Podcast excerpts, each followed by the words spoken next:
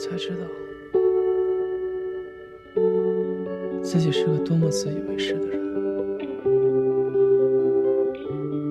我以为我一眼就能看穿生活，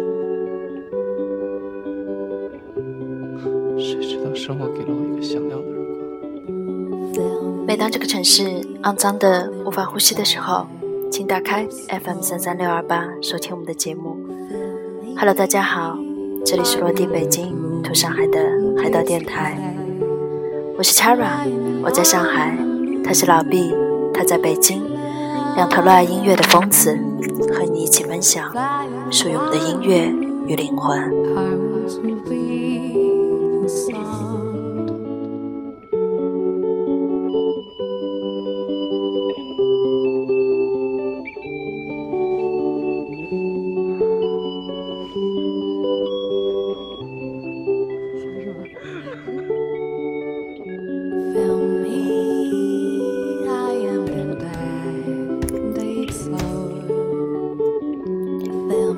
那一刻，我才知道自己是个多么自以为是的人。我以为我一眼就能看穿生活，谁知道生活给了我一个响亮的耳光。很久没有和大家聊电影了，在七月的最后一期节目里，想和你们聊聊最近我特别喜欢的一部电影《万物生长》。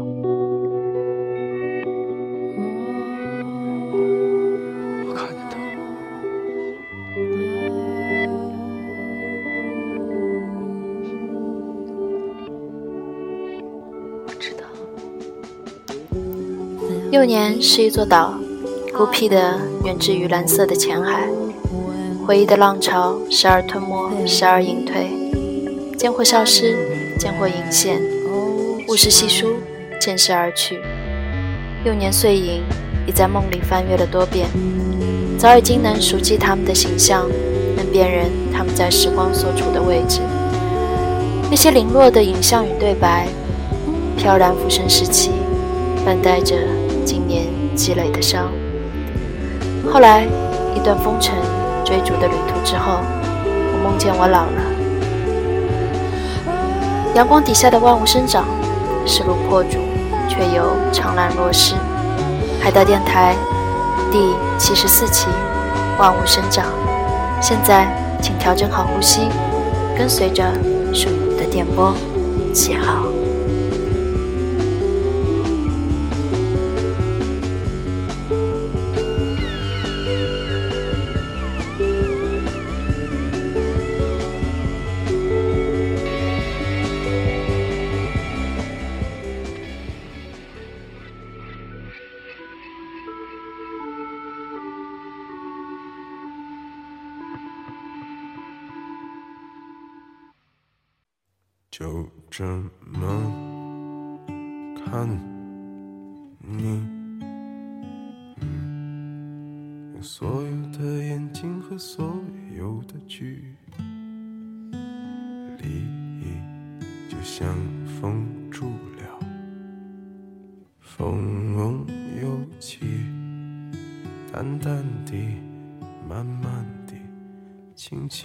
地看你。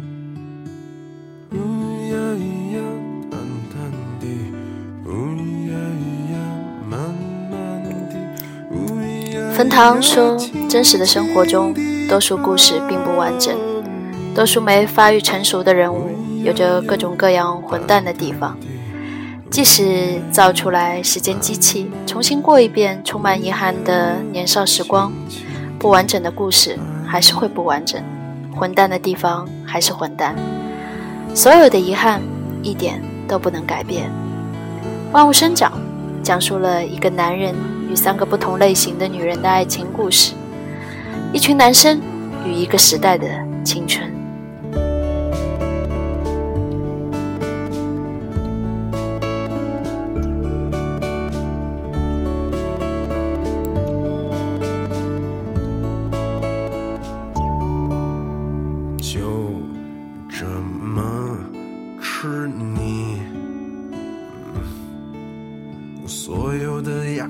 和所有的记忆，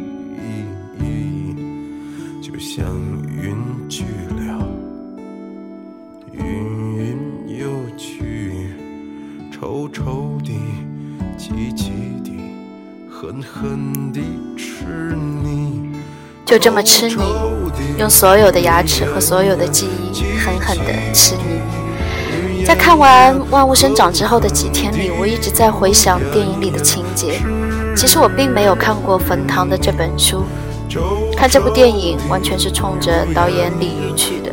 从观音山到苹果，再到二次曝光，一直到这部《万物生长》，李玉和范爷这对黄金搭档再一次让我深陷其中。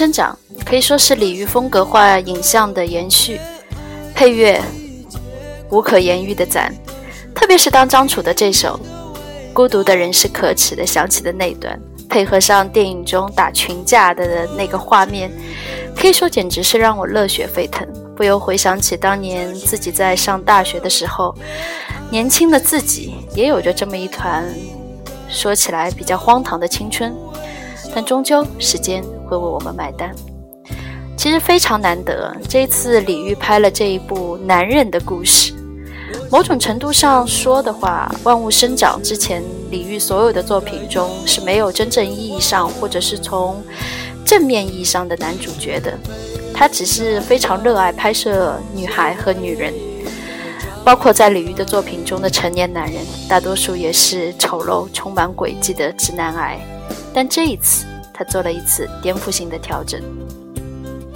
而这一次的惊喜，毋庸置疑，当然是韩庚。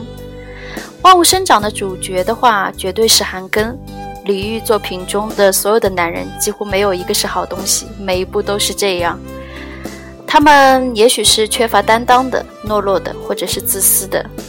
在这部作品中，他讲述了一个男孩向男人蜕变的过程。反倒是女人和情欲变成了某种催化剂，让男孩变成了男人。只有在《万物生长》中，这个有些厌男症的女导演才第一次让男人被正常表达。与此相对，李玉作品中的女人们都有着一种隐忍、坚韧，即使成为受害者也保持坚强的状态。说说韩庚在电影中的表现，可以说是可圈可点。褪去偶像的外衣，把一个一颗大的男生刻画得极其生动，富有生命力。我想李玉真的是非常成功地挖掘出了韩庚的潜力，这可以说是我看过韩庚所有主演的电影中最好的一部。在李玉的作品戏中，《万物生长》可以说是色调最亮的一部了，到处弥漫的都是粉红和翠绿。不像以前那些色调相对说比较幽暗，氛围也比较潮湿，女主角都是郁郁寡欢的早期作品，多了一份诙谐的成分，而韩庚就是这部电影最好的调味剂。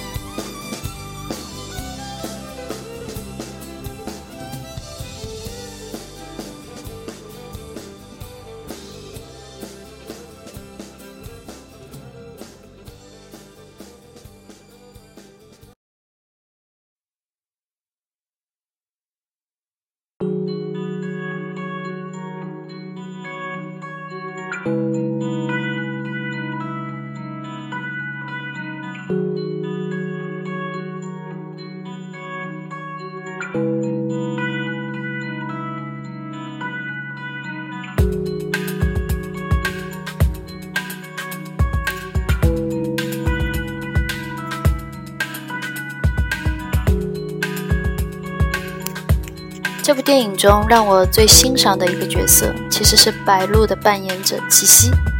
他实在是一个让人想不到、猜不透的演员。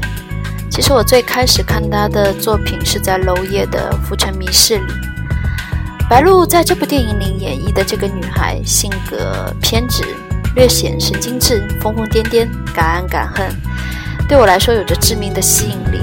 当她蹦蹦跳跳地大喊着“我倒霉了”，她用书。遮住衣服，表面镇定地跟看门的大爷周旋。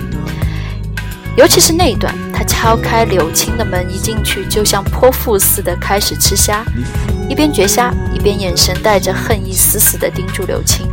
那个眼神真的非常的到位，那种仇恨和敌视，以及带着女孩子天心的嫉妒和自卑。一方面，他也非常生气地看着秋水。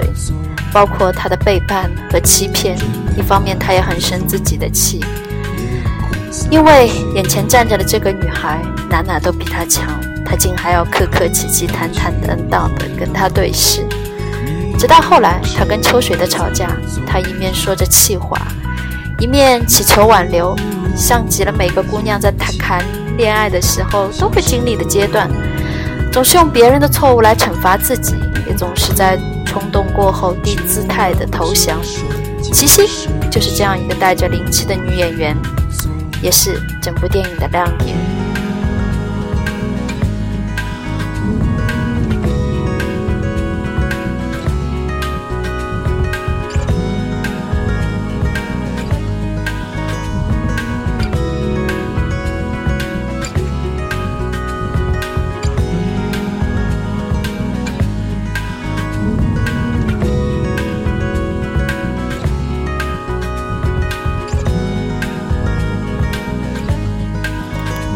我们来说秋水，其实秋水就是你我身体里滋生的那部分被金钱、欲望、性欲扯出来的真实变形，而又渴望恢复原状的那个部分。所以秋水在明明已经对柳青动心的情况下，还虚张声势的骂女朋友冤枉自己，其实就是为了给自己的移情别恋壮胆。所以明明知道柳青是风尘女子，依旧难当。他的万千温情以及温柔，这种感觉在道德、忠贞、性欲等之间摇摆的地方，其实存在于我们每个人的心里。有时邪压正，有时彼此增长。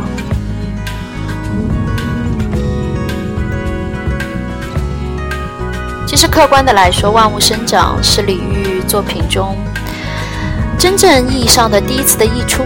因为他和之前的所有作品的调性都不太一样，我想或许是冯唐作品中隐含的一些情欲的力量打动了他，或许也是看到了某种商业的可能性。一个作者电影的导演的碰撞，激发出了这部电影，也许成就了他，也许吞没了他，至少我很喜欢。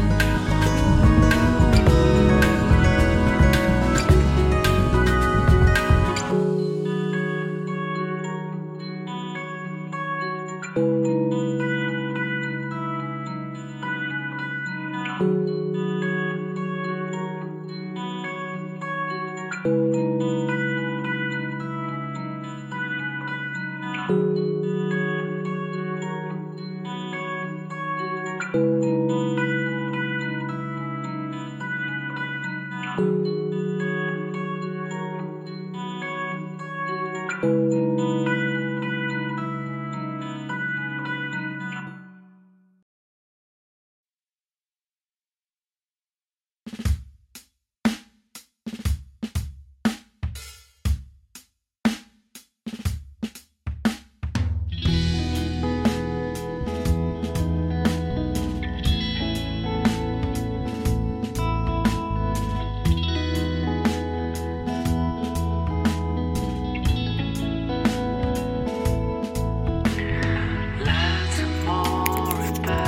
我们来说一说情欲。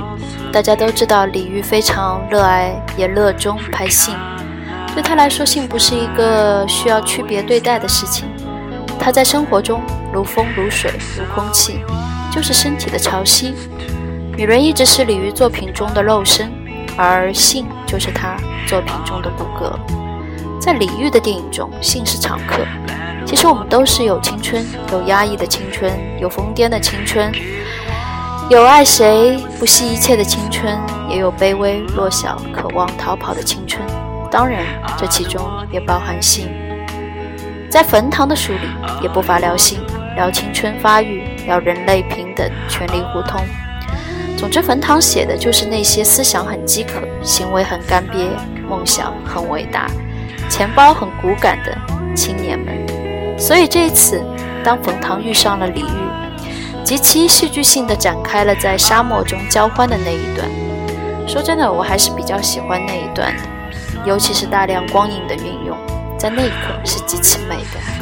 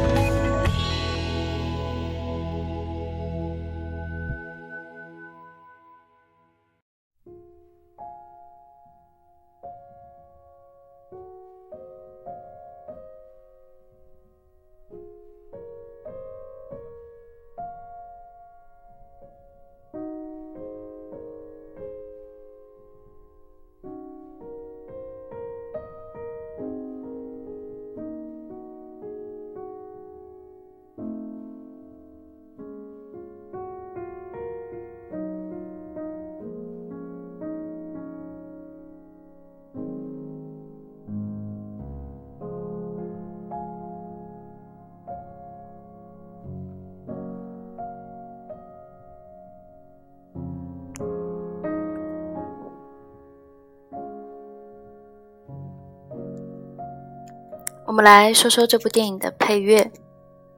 这部电影的配乐是我个人非常非常喜欢的日本配音大师小林武史。对于小林武史的爱，真的可以追溯到我对于 Chara 以及岩井俊二的热爱。之前的莉莉周，包括我个人非常喜欢的《燕尾蝶》，都是由小林武史先生来负责配乐的。说到李煜的这部《万物生长》，其实这次和小林武史合作的是森林子，两个人最有代表性的作品就是岩井俊二导演的《关于莉莉周的一切》。那部电影里所有的歌几乎都是森林子演唱的，他的声音非常的空灵、委婉，十分耐听。其实这些风格在《万物生长》里面也得到了极致的发挥。在我这期节目开头的时候，我就放了这首插曲《Be Sound》。这首歌其实是由森林子的原创歌曲，在里面他的嗓音可以说是发挥到了极致。但是我现在为您播放的这首配乐是小林武史在《莉莉周》里面的一首非常有名的歌曲。我想每一个看过《莉莉周》的人都会知道这首歌《月之光》。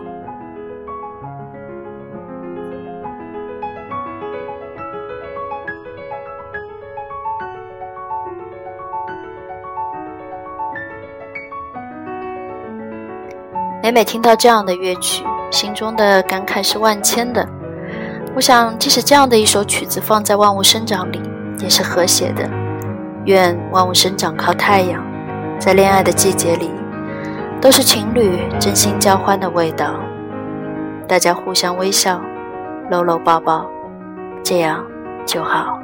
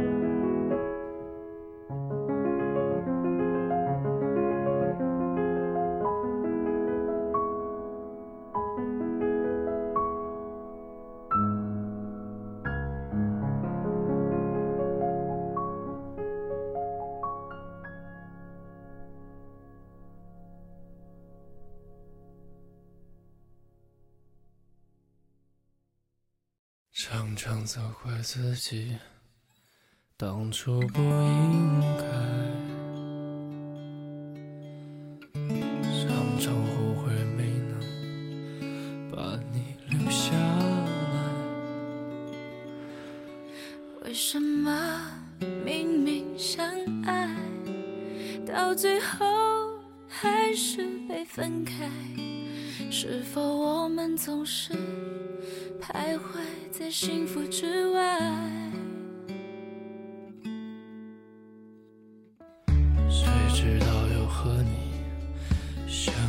在人海？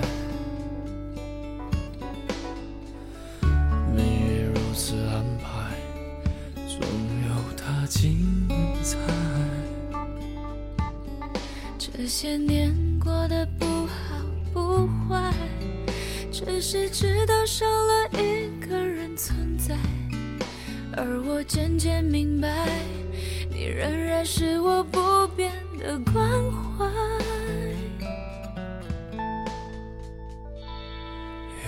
多少爱可以重来？有多少人愿意等待？当懂得珍惜以后归来，却不知那份爱会不会还在？有多少爱可以重来？有多少人值得等待？当世界已经桑田沧海，是否还有勇气去爱？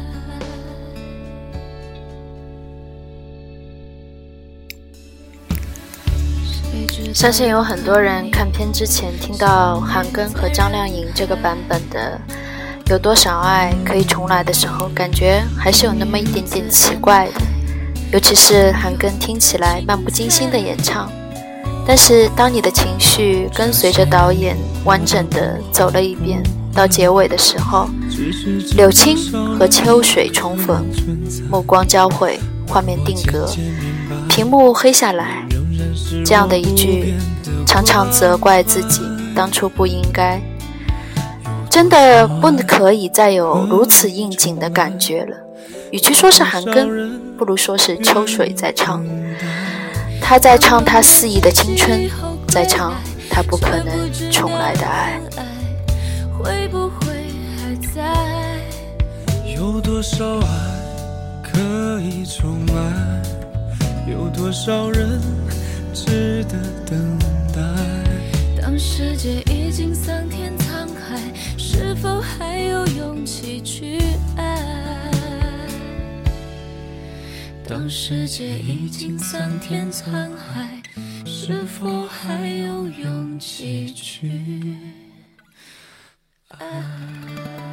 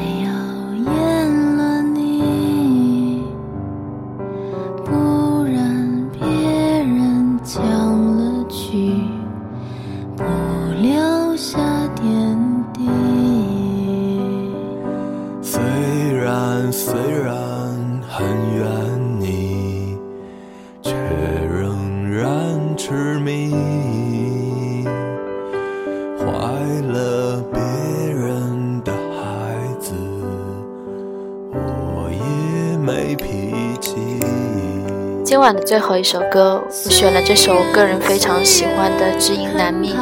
虽然这首歌不是电影中的插曲和配乐，但我其实觉得非常非常适合电影的整个调调的感觉。我们的青春终会终结，终会面临生死去留的考验。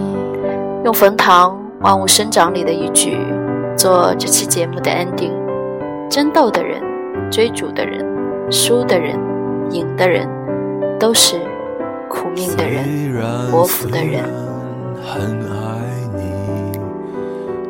所有的青春，也许都是伴随着眼泪、痛苦、挣扎、纠结和爱情这样子慢慢消失的。谁都是一样，所以不必自怜自哀。世界也许给了我们非常非常多的难题，但未来总是美好的。万物生长，推荐给你。这是我最近这段日子里可以说是看的最喜欢的一部国产片了。OK，最后照例带老毕和各位道一声晚安，晚安北京，晚安上海，Good night and good luck。